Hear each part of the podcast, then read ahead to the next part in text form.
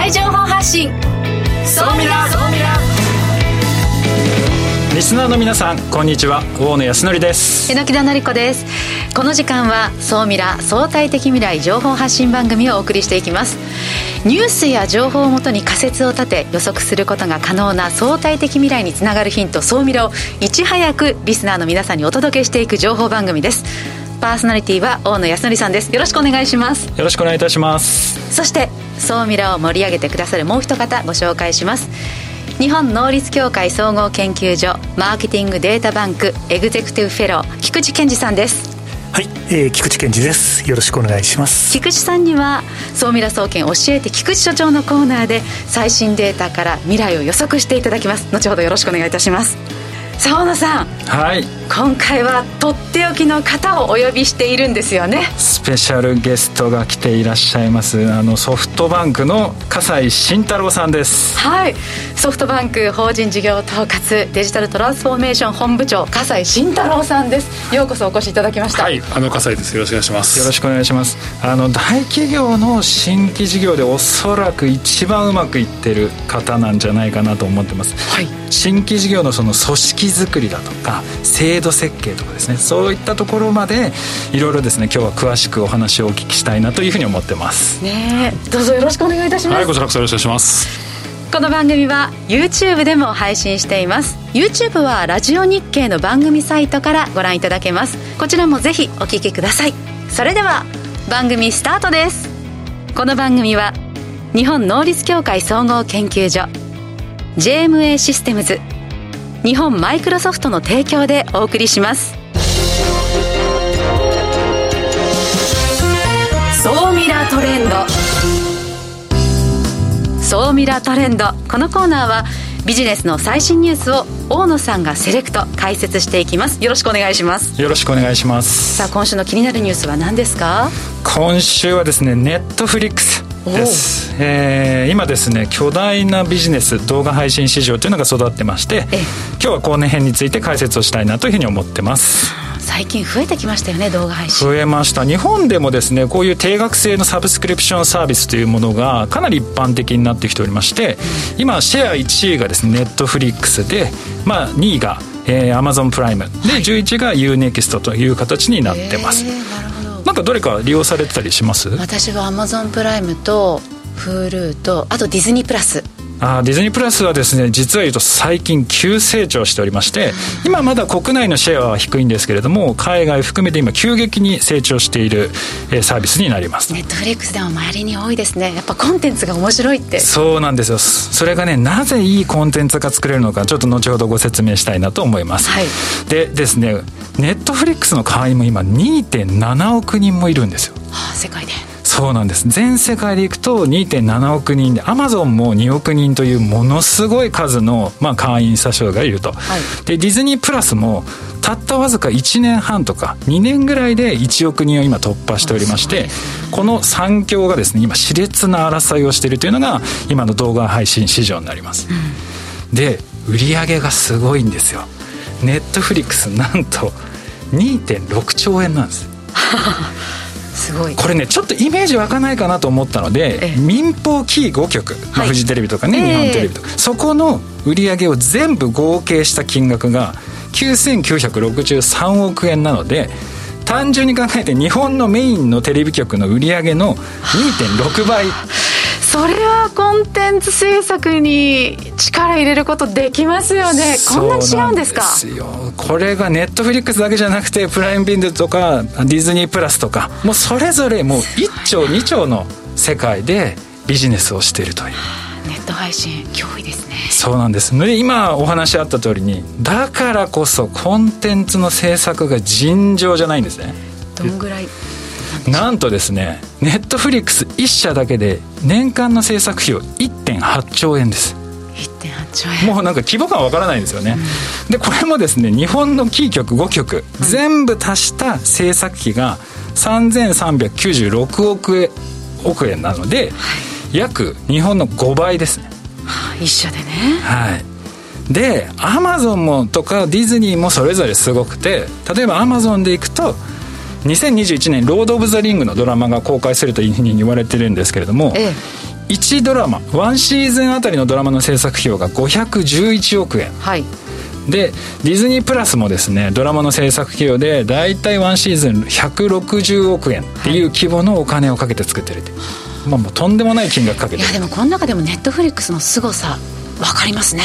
もうずば抜けてすごいんですねなのでこれだけの制作費をやっぱりかけてるので、はい、コンテンツの質もすごい上がってまして、はい、去年のアカデミー賞第93回アカデミー賞で、うん、なんと彼らが作った作品ノミネート作品38作品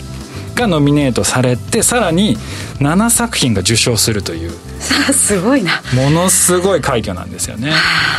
でさらにさらにすごくて、はい、こっからさらに攻めるんですよネットフリックス。何を？例えばまずはソニーグループの映画と独占契約をして、ええ、まあ、その有名コンテンツを配信したりだとか、はい、あと世界中の制作会社日本とか韓国ですね、うん、そういったところの制作会社を連携したりとか買収したりとかして映像制作っていうのをどんどんできるようにしたりだとか、はい、あと有名な監督と契約を締結するとか。なるほど。だからどんどんいいコンテンツができてくるんですね。で今度コンテンツだけじゃなくて EC 事業に参入して、はい、グッズの制作サービスとかそういうアパレル事業とかそういったところにも今参入しようとしていて。まあですね、まさにエンタメの総合企業へと今進化しようとしていて、まあ、今後さらにですねビジネスが拡大してくるという点で、えー、今日はですねネットフリックスに注目を当ててみました私はテレビ業界に20年ほどいますけれどもこのネット配信業界というのが今脅威で脅威でという感じでいますがさらに強くなっていくわけなんですね。そうなんです。やっぱり世界史規模でやってるともう売り上げもうもう全然違ってくるのでもうさらに脅威になってくるかなと思います、はい、今回はネットフリックスを取り上げました。以上総ミラトレンドでした。ここで一旦 CM です。相対的未来情報発信。総ミラ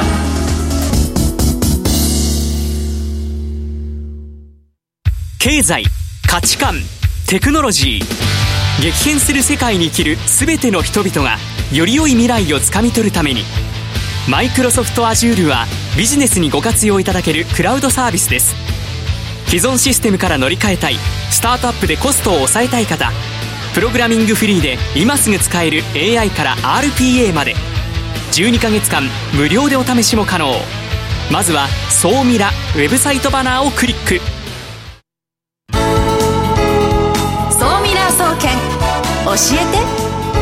所長。最新データから未来がわかる総ミラ総研教えて菊池所長のコーナーです。菊池さんよろしくお願いします。はい、えー、番組の総合研究所総ミラ総研の所長を務めます菊池です。よろしくお願いします。早速今週の総ミラ総研注目データを教えてください。はい。今週の気になるデータは1万4000%はい何の数字ですかね。また大きな数字出てきましたね。はい、いや、立派な数字ですよね。はい。先週は4万8000%でしたから、それよりはだいぶ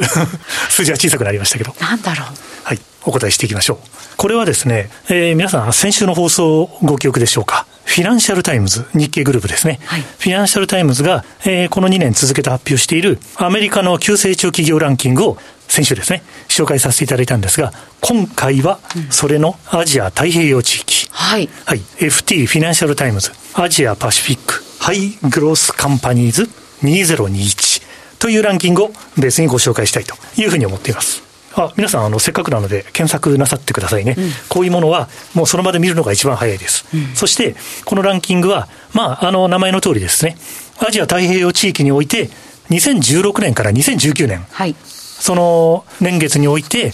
急成長している。会社を500社上位企業を発表していると。そういうランキングになります、うん、ということで第1位の会社、はい、どこでしたかね？どこでしょうか？はい。第1位の会社。シンガポール。カーロ。カーロ。分野はテクノロジー。さあ先週の放送で。ね、うん、先週の放送で私が取り上げたですね。ちょうどのソフトバンクビジョンファンドかなんかで400億かなんかを投資した、はい、多分か会社ですねそうですねアジア太平洋地域で今回のナンバーワンの会社の成長率が1万4000%強、うん、ということになります、うん、そうなんですだから、やっぱり総ミラー連続して聞いていただけると、全部こうやってデータをベースにつながっていくんですね。で、まあ、この中で、まあ、いろんな企業がランクインしてるんですけども、今回は日本企業結構頑張りました。はい。ここには書いてないんですけど、まあ、ぜひ皆さん見てください。3社トップ10に入ってます。あ、すごい。どこですか、はい、で、あの、一番5位に入ってるのがストラックル。ここは、えここはですね、あの、あれなんですよ、マーケティング支援の会社とかイベントをやってる会社で、でコロナ禍において、この会社がどういう手を打ったのか、うん、多分こういうデータはそういう見方をしていかれると、より面白く使っていただけると思います。えもう少しちょっと話聞きたいんですけど、はい、そな何をしてたんですか、なんかセールスマーケティングの会社って、いっぱい世の中あると思うんですけど、はい、この会社は他の会社と何が違ったんですか？あこれはですねあの、普通に見ていくと、他の例えばイベントを仕掛ける会社さんとか、あのどう違うんだろうなっていうことが分かりにくいんですけども、やっぱりあれですね、あの時代の先を読んだ新たなイベントの仕掛け、セールスプロモーションの仕掛けという点では、ちょっと他社と比較したときに、これあの、リスナーの皆さんにもぜひ、サイトとか見ながら確認していただきたいんですけど、あ、この会社の魅力ってこれなんだな、みたいなものをですね、見ていただくと、まあ一つは総合力というのがあるんですけど、他にも総合力を標榜しているところは他にもあると思うので、そういう観点でいくと、あ、こういう点がポイントかな、これかなみたいなことを見ていただくというのも、総ミラ総研の醍醐味なので、うん、はい。で、こういう言い方をしているということは、またそういう視点で、こういうデータを引っ張ってきて紹介するということなんです。で、この1位のカーロですけれども、はい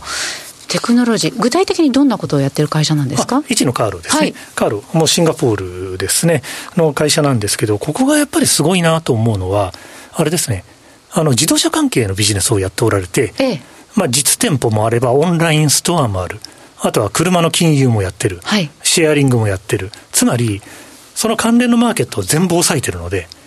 どちらに転んでも大丈夫なはずなんです。って確か前回もその投資っていうか集めたお金を AI の開発に回すって、はい、特にその金融の方に力を入れていくってお話自動車金融ですね。そこって結構これからも伸びていきそうなんですか？あもう絶対伸びていきますね。はい、そういう観点でいくと、ものすごくあの先を読むのが上手で、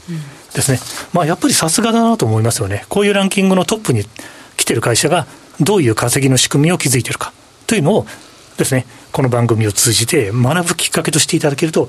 大変嬉しいなと思います、うん、このカーロというのは、そのローンの返済シミュレーションを、はい、まあ、その場で、まあ、数時間、まあ、すごく早くやってくれるという会社なので、で、ね。ね、つまりは、その販売勝機を逃しにくい、はいとい。うか、そういう感じなんですか？そうです、そうです。もうとにかくそのエコシステムの作り方上手ですよね。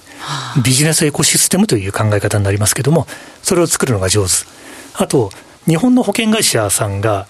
あの日本の保険会社がこれから何を仕掛けるかっていうのはビジネスを見る上で結構重要な視点だと思うんですけど、それでいくと、2020年の12月に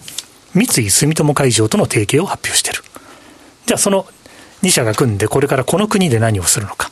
という展開を見ていかれると、さらにこの会社を見る目線が面白いと。いうことになると思います。はい、あと、せっかくなので、このランキングを見る、あの今回、アジアパシフィックの場合は、はい、2021年版の場合だと、注目すべきはやっぱりシンガポールですね。シンガポール企業がとにかく上位に入ってきてると。去年はオーストラリアだったんです。はあ、そんな感じで、あの、どの国をこれから見ていくかみたいなことを判断する一つの材料、その背景を見るのが面白いと。あと、業界としては、やっぱり e コマースは面白いです。e コマースのとんでもない会社が出てきて、世の中の業界を変えていくんだなと。まあ、いうようなことがよく読み取れるので、そんな視点で見ていただきたいです。で、もう一点だけ加えておくと、2021年版で私が注目をしたのは、まあ、シンガポールの会社さんもそうなんですけど、実はニュージーランドのエレクトリックキウイという会社。キウイ？え、これ、時間のある方調べてみてください。ホームページ見ると、エネルギーの会社とは思えないぐらいのポップな作りで、ええ、で、しかもですね、あの、ワイヤレス給電に相当力を入れてきてるので、はい、多分こういう会社が世の中を変えていく。実はこの FT のランキングというのは、これから世の中を変える会社のお互い的な見方ができる。そんな感じで見ていただければと思います。エレクトリックキウイ。はい。ニュージーランドの会社なんですね。第4位ですね。ワイヤレス充電を結構力を入れてやられてるんですか？そうですね。そうですね。ニュージーランドはもともとあの、4年連続で世界銀行のデータで、はい、起業しやすい国ランキングでずっと選ばれてる。だからやっぱりあれですよね、物事を考える視点というのが、はい、はい、あの北欧とかにも通じるんですけども、うん、はい、やっぱり非常に柔軟に起業ができるというのは、ちょっと日本がいろいろ学べる点もあるんじゃないかなって、そんなふうにも思いますおっしゃったように、そのランキングに入ってくる国名、去年はオーストラリアが多かった、でも今年はシンガポールが多い、はい、まあ、それっていうのは、そのビジネス環境がやっぱり支えてるってことなんですよね。あそうですね、そうですね、そういうことを読みながら、次は何を見ていこうかなみたいなことを考えると、とっても面白いデータになると思います。はい、菊池さん、ありがとうございました。ありがとうございました。以上、総ミラ総研教えて菊池所長のコーナーでした。相対的未来情報発信。総ミラ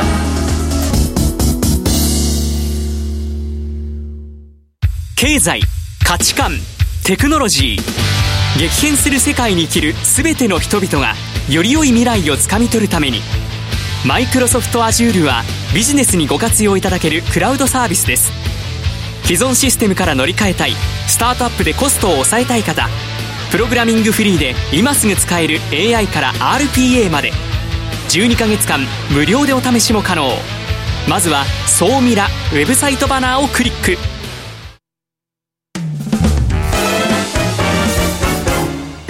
未来コンパス。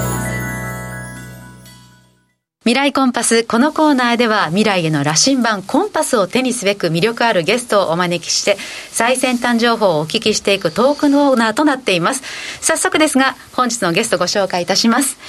ソフトバンク法人事業統括デジタルトランスフォーメーション本部長としてご活躍の笠井慎太郎さんです。笠井さんよろしくお願いします。はい、よろしくお願いします。笠井です。笠井さんはですね私は4年前ぐらいからあの何度かお会いさせていただいてお話をお聞きしてるんですけれども、いろいろな企業の方とお会いしたんですけど新規事業の組織を作るっていうところで多分一番うまくうまくいってる方なんじゃないかなと思ってまして今日はいろいろですねそのお話をお聞きできればと思っております。はい。え今日は何から聞いていきますか？そうなんですよ。まずですね、えー、ソフトバンクで笠井さんが何をしているかっていうところでいくと、はい。少人数精鋭部隊の120名、営業3000人ぐらいでしたっけ？3000人の中から、選抜した120名で DX 本部というのを作ったんですよ。はい、でそこを、まあ、統率されてる、はい、でこれなんですけどそもそもその会社から新規事業だとかなんか新しいミッションやりなさいって言われてどこからまず着手されたんですか、うん、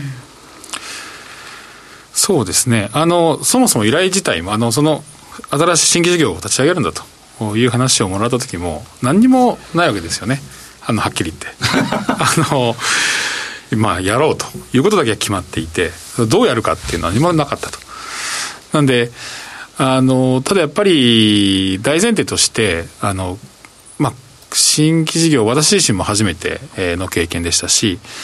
まあ、最低限、えー、取っておかなきゃいけないことっていうのは、やっぱり経営陣、まあ、特に私で言うと、その、あの、上司になる副社長のやっぱりコミットメントがないとなかなか難しいだろうなというふうに思ってました。ですから、あの、担当役員である、私の本部の担当役員である副社長と同時に、やっぱり社長以下、えー、弊社の、いわゆるそのボード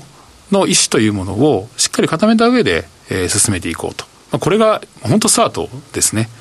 まあ、これがなかったら多分この4年間、まあ、もう間もなく4年間経ちますけど、やってこれなかったというふうに思いますし、やっぱりトップ層の、えー、強い意志っ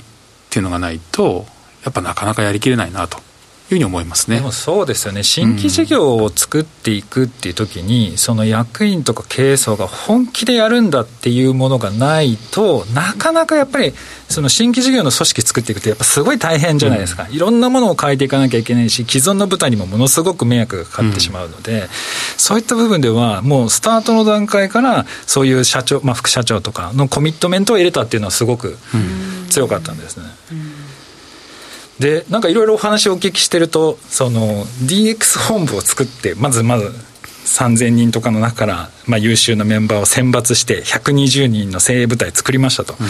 でそのメンバーにいろいろその01で企画を作ってもらったけれどもあんまりうまくいかなかったってちょっとお聞きしたんですけれども、うん、そうですね。あのえー、っとまああの2017年10月に組織作ったんで、ええ、まあ、ある意味その下期のスタート。なんでこの6か月間この2017年下期はもう徹底的に遊んでやろうと思ったんですよね。あの当然何もないわけですから、えーと、利益を生み出せるわけもないですしじゃあプロセスがあるって言ったらプロセスなんか別に作られたものないわけで、まあ、しっかり遊んでやろうということで、えっ、と、もう作った本当に翌日からみんなでアイデアソンして、で、さまざまな議論を重ねてきたんですね。で、まあまあ、あの、アイデアとしては450を超えるぐらいのアイデアが出てきて、うん、で、それをまあみんなで、まあ私も含めみんなで、えー、ガシャガシャとやって、で、まあ最終的にその、おこれいけるんじゃねえかっていうふうになったのが、まあ10、20ぐらい残って、ただやっぱり今思えばですね、本当恥ずかしくて、えー、その AI が搭載された動くゴミ箱であったり、えーまあ、屋上でキャンプしてみようとか。ああとは本当その傘のシェアリングとか。あ今ありますよね、うん、今あるんですけどね、うん、ただやっぱりその半年間やってきて、えー、強く気づいたのは、まあ、我々はあのて天才じゃないと。もう大前提天才じゃない。いわゆるそのサラリーマンであるし、えー、会も会社の一員であると。なんで天才集団ではないんですよね。でその人間がやっぱりやっていく中で、えー、どどういう形がいいのかじゃあどこを目指していけばいいのかっていうのもやっぱりこの6か月間この組織ができたから6か月間たくさんアイデア出してまあどうしようもないアイデアも含めて、えー、みんなで、えー、ディスカッションして議論をして、えー、たどり着いた答えっていうのは、えーまあ、このやり方じゃ無理だなと、うん、いうことを、えー、強く感じたその初めの6か月間でしたよね。だからものすごく失敗しました。いやでもそこで軌道修正できるのがすごいなと思って多分私逆の立場だったらその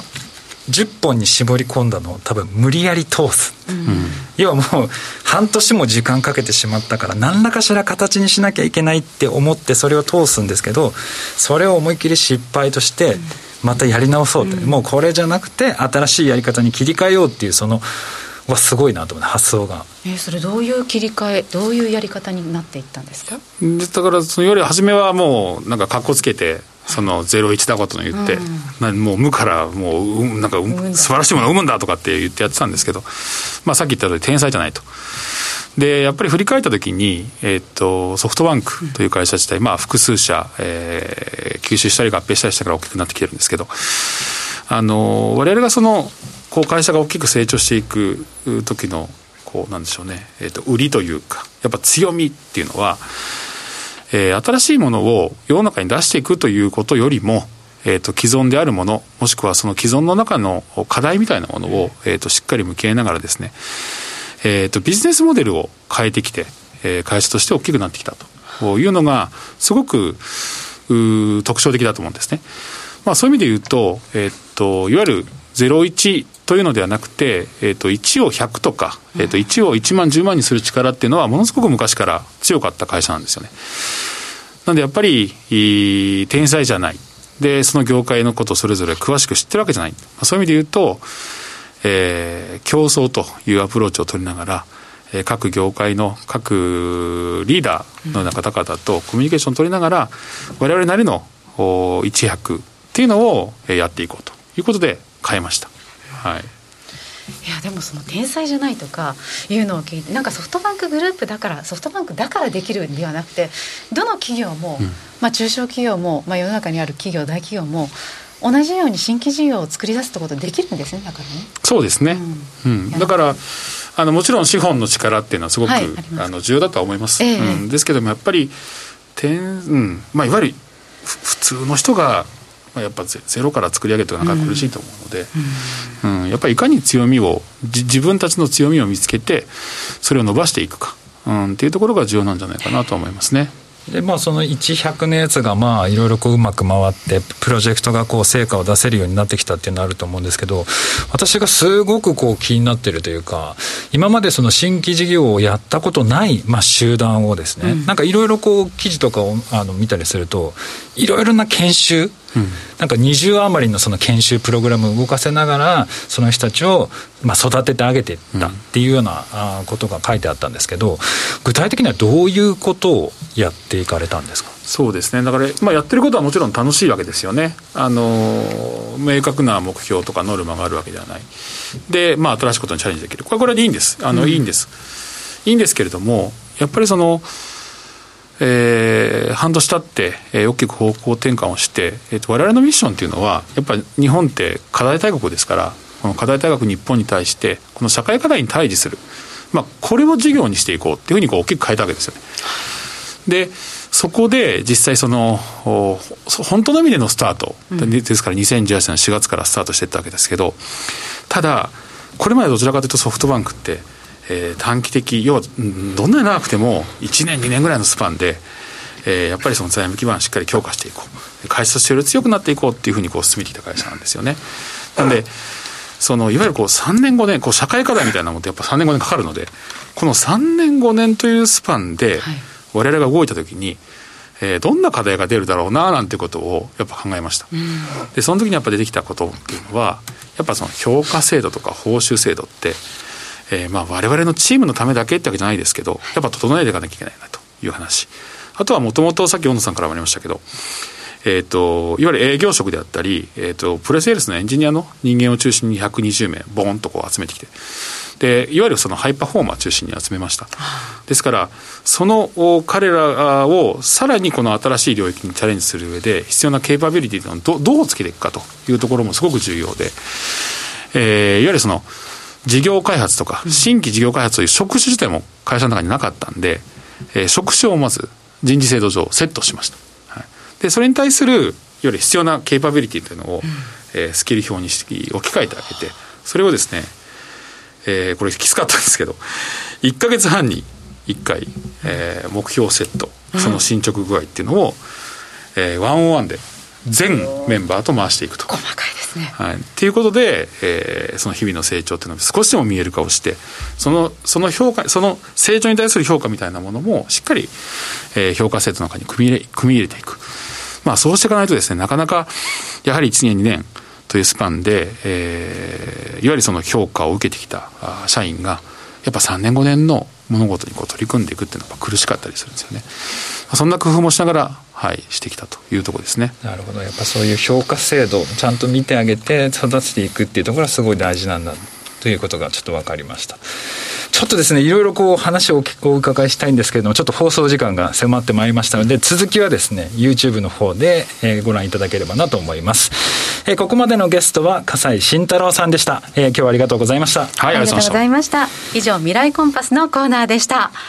イベントのお知らせです。2021年7月14日水曜日から16日金曜日まで、インテックス大阪でフーデックスジャパンが開催されます。大野さんも会場に行かれるんですって？はい。そこであの登壇します。はい。菊池さんも一緒に出られます。どんなお話されるんですか？えっと、私はですね、あの、実は今、フードテックってものすごい成長してまして、世界中の IT 系企業が数兆円お金を投資して、今、森に盛り上がってる、はい、市場で、そのところをですね、いろいろ解説していきたいなと思ってます。